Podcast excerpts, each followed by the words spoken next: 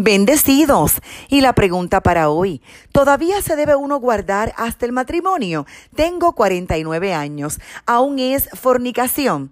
Antes de responderte, sabes que puedes comunicarte con esta tu servidora llamándonos al 787-644-2544. También te invito a visitar nuestro podcast en Spotify Marlín Arroyo. Sí, todavía debe guardarse y es pecado. La edad no nos exime de guardar los principios de Dios. La fornicación es cualquier tipo de inmoralidad sexual fuera del matrimonio. Este es un tema ampliamente explicado en las Sagradas Escrituras.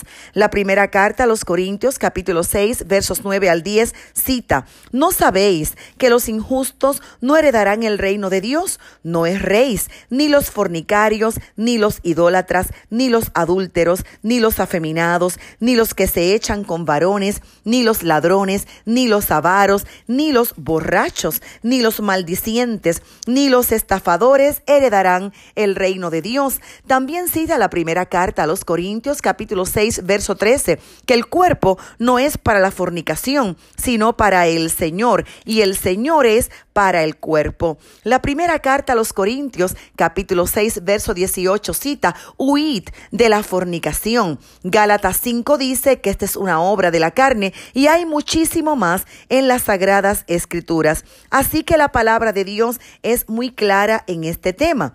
Los que tienen sexo antes del matrimonio pecan y están fuera del reino de Dios. Si lo ha hecho, arrepiéntase, pida perdón, ponga un alto, cásese o sepárese.